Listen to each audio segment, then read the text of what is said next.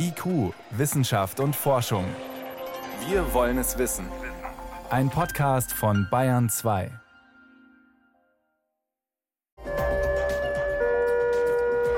Endlich wieder Schule.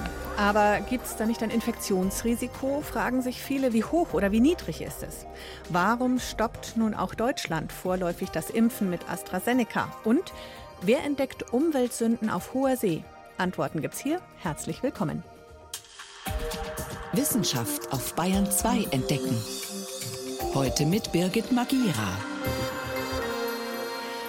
Heute war ein aufregender Tag für viele Familien. Nach fast drei Monaten Homeschooling durften heute auch die letzten Klassen und Altersstufen zurück in die Schule. Aber nur dort, wo die Sieben-Tage-Inzidenz unter 50 liegt. Da durften heute alle im Klassenzimmer sein. Zwischen 50 und 100, da gibt es sogenannten Wechselunterricht mit jeder halben Klasse und über 100 geht Homeschooling leider weiter wie gehabt, so zum Beispiel in Rosenheim, Wunsiedel oder Kam. Dort, wo die Kinder wieder in die Schule dürfen, ist die Freude groß, aber auch wieder nicht bei allen. Manche fürchten das Ansteckungsrisiko. Wie gefährlich ist es im Klassenzimmer? Johannes Rostäuscher. Nein, nach eigentlich allem, was man bisher weiß, verstärken die Schulen die Pandemie nicht. Schülerinnen und Schüler stecken sich durchaus untereinander an, aber sie infizieren offenbar so gut wie nie ältere Schüler oder Erwachsene. Hier sehen wir, dass wir bei den 5- bis 11-Jährigen als auch bei den 12- bis 20-Jährigen letztendlich keinen Einfluss auf andere Altersgruppen feststellen können, zumindest in den Daten, den bayerischen Daten, die wir analysiert haben. Sagt Göran Kauermann, Professor für Statistik an der LMU München, der genau dieses Thema für alle bayerischen Landkreise untersucht hat. Wenn, dann ist es andersherum. Es lässt sich anhand der Daten feststellen, dass die Infektionen aus, von den Kindern nicht in die Erwachsenenkohorten getragen wird, wohl aber genau umgekehrt. Die Infektionen in Erwachsenenkohorten werden in die Kinderkohorten getragen. Das bedeutet, hohe Inzidenzen bei den 40- bis 64-Jährigen, also den etwas älteren Menschen, führen eine Woche später zu hohen Inzidenzen bei den 5- bis 11-Jährigen, also den kleinen Kindern. Und ähnlich sieht es das Robert Koch Institut. Schülerinnen und Schüler stecken sich gegenseitig an, aber übertragen das Virus kaum auf Ältere. Eine größere Rolle spielen Lehrer und Erzieher. Gibt es einen Ausbruch in der Schule, dann sind praktisch immer Lehrerinnen oder Lehrer mit von der Partie. Allgemein wird deshalb vermutet, dass viel öfter Pädagogen die Kinder anstecken als umgekehrt. In Zahlen des Robert Koch Instituts, das Risiko für einen Lehrer Teil eines Schulausbruchs zu sein, ist ungefähr sechsmal so hoch wie für eine Schülerin einen Schüler. Wobei man dazu sagen muss, dass Schulausbrüche eher kleinere Ausbrüche sind. Sie betreffen meistens um die zwei, drei, vier Personen, nur selten mehr.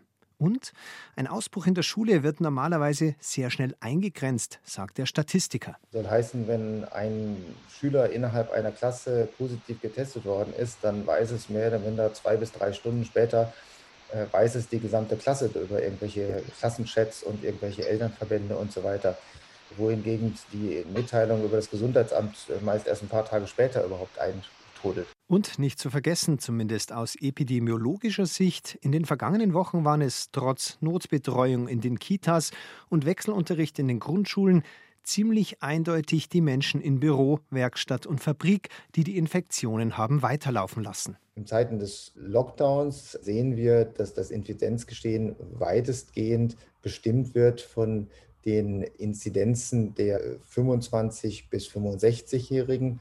Und das ist natürlich genau die arbeitende Bevölkerung, die in Zeiten des Lockdowns letztendlich natürlich noch äh, den meisten Kontakt zu anderen Menschen hatten. Aber gilt all das immer noch jetzt, da die britische Variante B117 die Oberhand gewinnt? Lothar Wieler, Chef des Robert Koch Instituts am Freitag. Seit Mitte Februar steigt auch die Inzidenz bei den unter 15-Jährigen und zwar sehr rasant.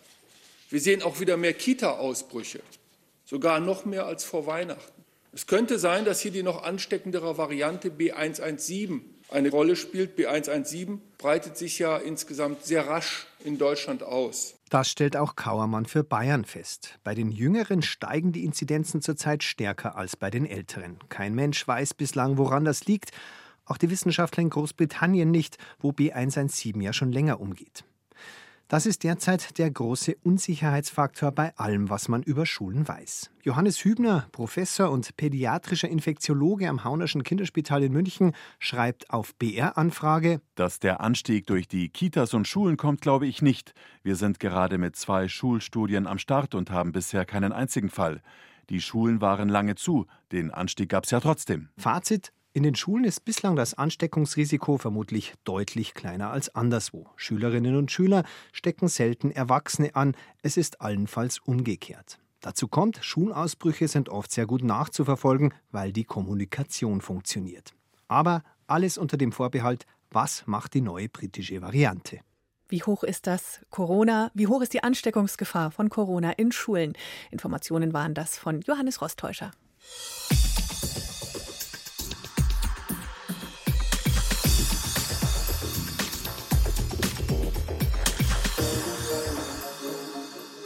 Und wir bleiben noch bei Corona. Falls Sie das Radio schon länger anhaben, haben Sie die Meldung gehört. Nach einigen anderen Ländern hat nun auch Deutschland heute entschieden, den Corona-Impfstoff von AstraZeneca vorerst nicht mehr zu spritzen.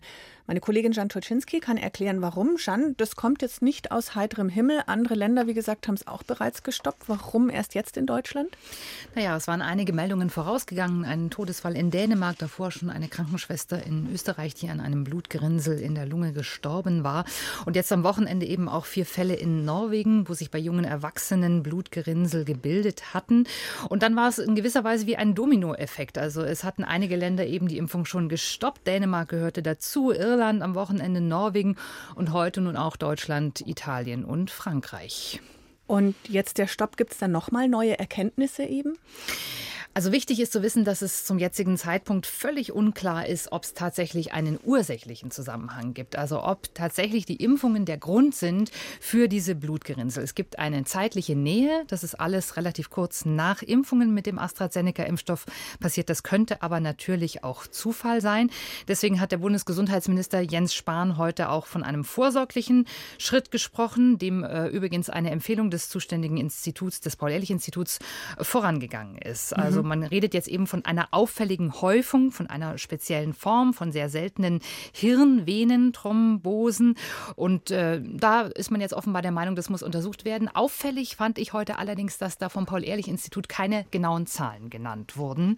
Mhm. Und die Europäische Arzneimittelbehörde EMA, die würde jetzt entscheiden, ob und wie sich diese Erkenntnisse auf die Zulassung des Impfstoffs auswirken können. Trotzdem die Frage, ja, auffällig häufig, das klingt nach wahnsinnig viel, aber wie oft gibt es das tatsächlich? Tatsächlich so ein Blutgerinnsel? Ja, tatsächlich ist es gar nicht so eine Rarität. Also man rechnet davon bei auch völlig ungeimpften Menschen, normale Population, dass so ein Blutgerinnsel ein bis dreimal auf 1000 Menschen ungefähr auftritt. Und das sind mhm. ungefähr äh, tatsächlich die Zahlen, die wir jetzt hier auch sehen äh, bei den Impfstudien. Ähm, das ist tatsächlich ein Zeichen dafür, dass eben äh, die Überwachung dessen, was passiert, eben auch funktioniert. Man muss sich jetzt erstmal genau angucken, was waren denn das für Menschen, die da geimpft wurden und äh, gab es da zum Beispiel irgendwie eine Vorerkrankung oder eine Veranlagung eben auch für so eine Blutgerinnungsstörung. Wie kann man das dann eben rausfinden, ganz genau, ob es den Zusammenhang gab, diesen kausalen? Also das eine ist der Blick eben auf die aktuellen, absoluten Zahlen. Das andere sind natürlich Obduktionen, dass man äh, die Verstorbenen untersuchen muss und eben gucken muss, was war die tatsächliche Ursache. Und dann äh, guckt man sich auch ganz genau an, was waren das eben für Menschen, die das jetzt getroffen hat. Gab es eine, gab es ein Risiko? Ja, waren das zum Beispiel übergewichtige Personen? Waren das Raucher? Das ist auch ein äh, großes Risiko. Ähm, und da muss man sich jetzt muss man genau hingucken. Da könnte ein Impfregister im Übrigen helfen, wie wir es leider in Deutschland nicht haben. So eine Forderung ist jetzt auch immer mal wieder laut geworden. Dänemark beispielsweise hat so ein Impfregister. Ja, und all das zusammengenommen kann dann hoffentlich eine schnelle Aufklärung bringen. Mhm. Ich höre schon sehr sorgenvolle Menschen, äh, die sich jetzt bestätigt sehen und sagen, ach klar, das war ja klar, das wurde so schnell entwickelt, da musste ja irgendwie was passieren. Ist es bei der Impfstoffentwicklung üblich, dass ähm, nach der Zulassung da noch solche Fälle auftreten? Bei anderen Infektionskrankheiten weiß man das? Gibt es da diese Nachbeobachtung auch weiter oder ist es jetzt speziell Corona? Das ist bei allen Impfstoffen üblich. Das ist im Übrigen auch bei allen Medikamenten üblich, die hm. zugelassen werden. Normalerweise werden ja solche Zulassungsstudien an viel kleineren Gruppen gemacht. Wir müssen sagen, dass die Impfstoffe extrem gut untersucht sind, weil unglaublich viele Menschen unter Pandemiebedingungen geimpft wurden. Das heißt, wir können davon ausgehen, dass wir sehr, sehr viele Dinge schon schon in den Zulassungsstudien gesehen haben, die man bei früheren Impfstoffentwicklungen gar nicht festgestellt hat. Mhm. Stopp für AstraZeneca in Deutschland. Was bedeutet das für die eh schon langsame Impfgeschwindigkeit? Ja, das ist natürlich ein Desaster. Das können wir uns vorstellen. Wir sind ohnehin schon langsam. Äh, Menschen in unserem Alter, äh, ja, da rückt die Impfung in weite Ferne. Und natürlich ist klar, auch wenn die Impfung, wovon ich jetzt ausgehe, Stand heute auch wieder zugelassen wird, da ist eine Entscheidung hoffentlich noch diese Woche zu erwarten, äh, dann ist natürlich der Image-Schaden enorm. Das heißt, wahrscheinlich werden auch viele Menschen wirklich sagen, sie wollen mit diesem Impfstoff nicht geimpft werden. Und äh, das kann wirklich ein Problem für den Kampf gegen die Pandemie auch sein. Es klingt schon an, trotzdem noch mal konkret nachgefragt. Deiner Meinung nach gute oder schlechte Entscheidung, diesen Impfstoff vorerst gestoppt zu haben? Ja, ich bin immer noch baff über die Entscheidung, denn ich muss sagen, die absoluten Zahlen geben das aus meiner Sicht tatsächlich nicht her. Ja, wenn wir also uns diese Zahlen angucken, dann schwankt das eben nicht und ist also nicht irgendwie besorgniserregend. Und so war ja auch die Ansage bis heute Vormittag, ja, dass man erstmal mhm. weiter impft und sich das dann in Ruhe anguckt, aber trotzdem weiter impfen kann. Kein Grund zur Sorge. Und insofern erstaunt mich diese Entscheidung und ich halte sie tatsächlich auch ja, für irritierend und für falsch. Mhm. Nach mehreren Ländern wird nun auch in Deutschland eine Pause eingelegt für den Impfstoff von AstraZeneca. Informationen waren das von Jan Turczynski. Vielen Dank. Sehr gerne. IQ, Wissenschaft und Forschung gibt es auch im Internet. Als Podcast unter bayern2.de. Kleine Kinder dürfen viel, was man Erwachsenen nicht mehr durchgehen lässt. Vor Wut mit dem Fuß aufstampfen zum Beispiel, hemmungslos weinen oder auch einfach nur beim Essen kleckern. Besonders gut haben es Babys. Wenn die nach der Mahlzeit hörbar rülpsen, dann freuen sich alle. Wir starten unsere kleine Wochenserie Babywissen und da geht es heute eben um die Frage, wie ist das mit dem Bäuerchen? Warum stoßen Babys so oft auf? Ines Ruch hat Antworten.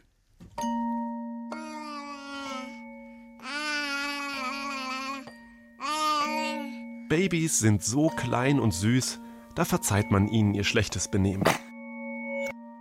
Andauernd rülpsen sie. Jedes Essen endet mit einem Bäuerchen. Und wenn nicht, dann trägt man die Babys herum, schaukelt sie, wippt sie, wackelt, bis das Bäuerchen doch noch kommt. Aber wieso rülpsen Babys so oft? Wenn ein Baby trinkt, schluckt es dabei Luft mit herunter. Das passiert besonders dann, wenn es gierig saugt, wenn es mit dem Kopf bergab liegt und wenn es aus der Flasche trinkt.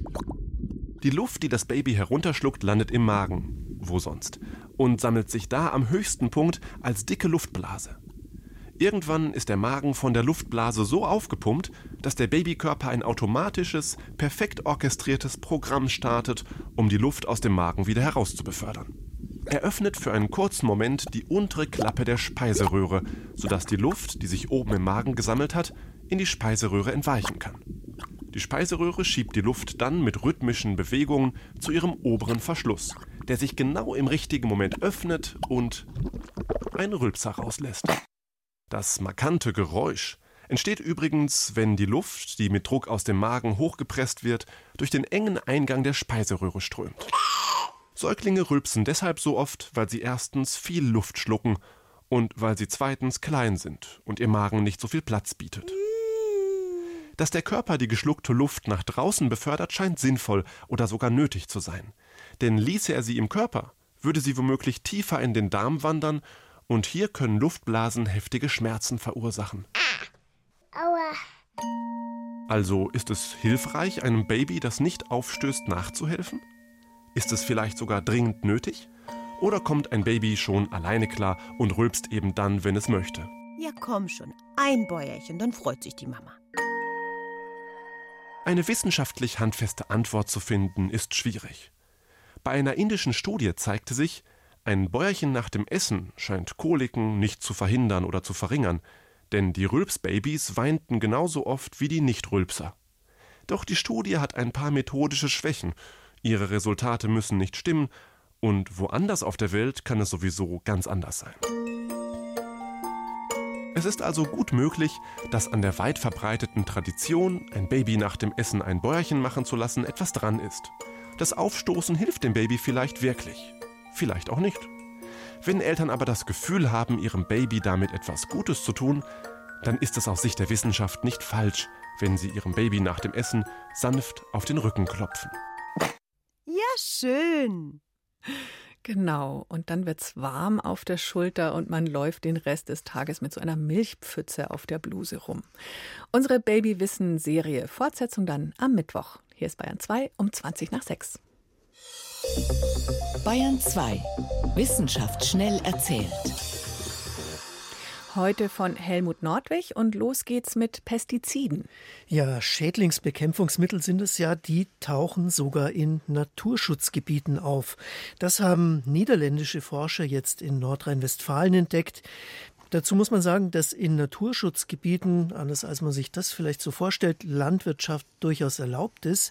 Viele Gifte sind aber trotzdem verboten. Und dennoch haben die Forscher 94 verschiedene Pestizide in Nordrhein-Westfalen gefunden. Und ein Drittel von diesen Stoffen ist noch nicht mal zugelassen. Das heißt, die sind da illegal verwendet worden?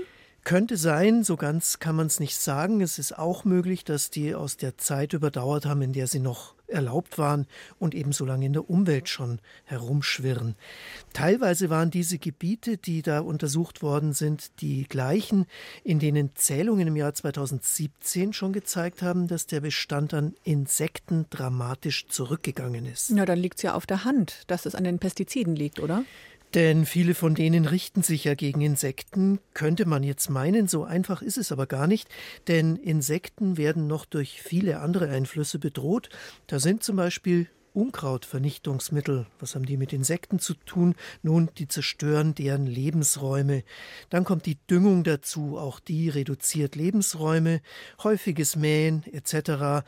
Also welche Rolle Insektengifte da genau spielen, ist gar nicht so leicht zu sagen. Hm. Wir kommen zu einem ganz anderen Thema. Es gibt immer mehr Zwillinge. Das kommt mir auch so vor. Ja, wer oft draußen unterwegs ist, der hat es vielleicht schon längst vermutet. Mhm. Forscher aus mehreren europäischen Ländern, die haben jetzt Geburtsstatistiken ausgewertet, und zwar weltweit wirklich umfassend, alle Geburten aus dem Jahr 2010 bis 2015 und die verglichen mit einem Zeitraum 30 Jahre zuvor. Und es stimmt tatsächlich? Tatsächlich ist es so, die Zahl der Zwillinge ist um ein rundes Drittel größer geworden. Heute ist jedes 42. Kind ein Zwilling, also grob gesagt eines in jeder zweiten Schulklasse. Und was sind die Gründe? Die Forscher, die führen es auf zwei Faktoren zurück. Da ist einmal die künstliche Befruchtung. Da wird ja oft mehr als eine Eizelle eingepflanzt und wenn dann beide heranreifen, dann gibt es eben Zwillinge oder sogar noch mehr Mehrlinge. Und dann gibt es noch einen Einfluss. Je älter die Mutter ist, desto wahrscheinlicher ist es, dass sie Zwillinge bekommt. In Deutschland, da zeigt die Statistik, es sind beide Gründe ungefähr gleich wichtig. Anders ist es in Ländern wie Singapur zum Beispiel. Da ist es vor allem die künstliche Befruchtung. Weil da die Mütter jünger sind. So ist es, genau. Und jetzt geht es um einen Teppich noch zum Schluss, der 2400 Jahre alt ist und dessen Farben rot, gelb, blau immer noch leuchten. Hm. Warum das so ist, haben Forscher jetzt entdeckt. Schon damals haben Menschen die Wolle auf ganz spezielle Weise vorbehandelt. Woher stammt der Teppich? Der ist aus Zentralasien, ist eines der Schmuckstücke in der Eremitage in St. Petersburg. Und da konnten Erlanger Chemiker jetzt Proben untersuchen. Dafür haben sie ein Röntgenmikroskop verwendet. Das zeigt also feinste Details. Und da schauen die Wollfasern von dem Teppich ungefähr so aus wie Drähte mit Schuppen. Und bei diesen Fasern, da waren die Schuppen aufgestellt. So kann dann die Farbe ins Innere der Faser rein und hält entsprechend lang. Wow. Und für die Forscher ist es ein Zeichen von Fermentierung, sagen die in der Fachsprache, also Behandlung mit einer Hefelösung. Das ist eine Technik, die man heute in der Türkei noch benutzt, die aber wirklich nur noch ganz wenige Spezialisten können für sehr teure Stücke. Hm. Und die Menschen vor 2400 Jahren, die haben diese Färbetechnik auch schon beherrscht. Helmut Nordwig war das über Pestizide im Naturschutzgebiet, Zwillingsmütter und einen uralten, strahlend schönen Teppich. Vielen Dank für die Kurzmeldungen aus der Wissenschaft.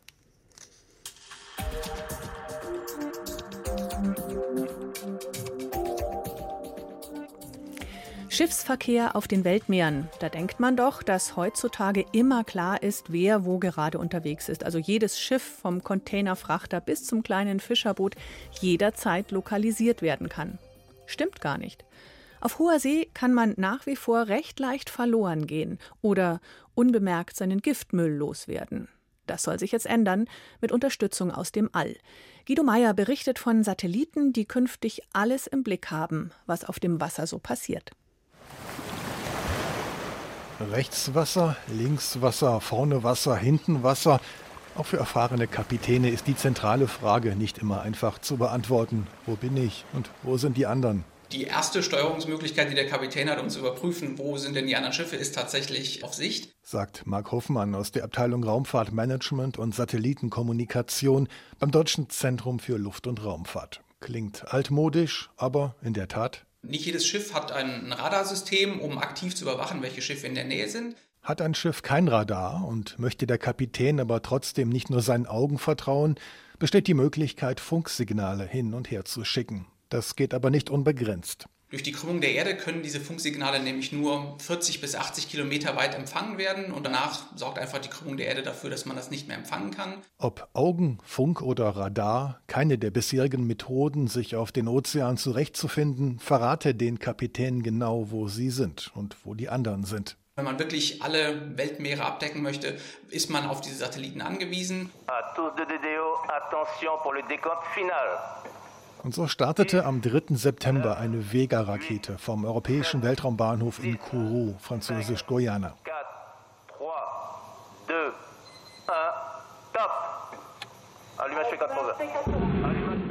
Mit an Bord der Rakete E-Sail, ein Mikrosatellit, entwickelt vom Deutschen Zentrum für Luft- und Raumfahrt. E-Sail ist etwa so groß wie eine Waschmaschine. Der hat vier sehr lange Antennen, mit denen die Funksignale aufgefangen werden sollen. Funksignale, die von Schiffen kommen sollen. Sie werden nach oben geschickt in die Erdumlaufbahn. E-Sail sammelt sie und sendet sie weiter an Bodenstationen. Dort entsteht anhand all dieser Daten ein genaues Bild über den aktuellen Verkehr auf See. Solche Empfangsanlagen gibt es bereits. Sie sind über den ganzen Globus verteilt. Dieser eine Satellit hat in seiner Umlaufbahn eine Überflugzeit für einen kompletten Orbit von etwa 90 Minuten. Die Erde überstreicht er nach und nach. Also der schneidet sich quasi immer so kleine Orangenscheiben aus der Erde raus und irgendwann hat er einfach die ganze Erde dann tranchiert mit seinem Überflug. Das heißt, es dauert etwa einen halben Tag, bis man überall mal gesehen hat, dass der Satellit über ihn weggeflogen ist. Um die Daten ins All zu schicken, werden nun nach und nach Schiffe mit den entsprechenden Sendemöglichkeiten ausgestattet. Mittlerweile verfügen die großen Tanker, Fracht- und Containerschiffe sowie Fischtrawler über entsprechende Transponder. Nun werden auch die kleineren nachgerüstet, bis irgendwann fast der gesamte Schiffsverkehr in Echtzeit erfasst werden kann. Damit wird eSail mehr können als bisherige Verfahren, per Satellitentracking die Bewegungen von Schiffen zu erfassen. Private Anbieter beispielsweise ermöglichen mit ihren Satelliten in der Umlaufbahn stets nur den Empfang von Funksignalen der Schiffe, die den Dienst abonnieren. Nur dieser Kunde hat sie dann, sonst niemand.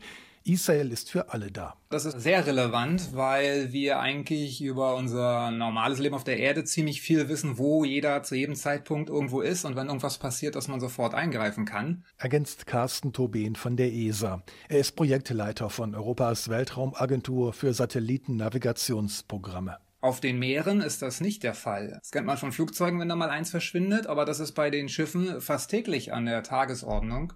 Wenn ein Schiff verschwindet, gibt es zwar Seenotrettungsfunksysteme, aber wenn Sachen passieren wie illegale Fischerei, wo jemand dann in ein geschütztes Naturreservoir fährt oder dann irgendwelche Sachen einfach verkippt werden, giftige Sachen entsorgt werden, merkt das im Prinzip keiner, wenn kein Land in der Nähe ist und kein anderes Überwachungsschiff in der Nähe ist. Äh, das weiß keiner. Einige Jahre lang soll der Mikrosatellit ISEL nun die Erde umrunden und das Netz solcher Satelliten soll in den kommenden Jahren weiter ausgebaut werden.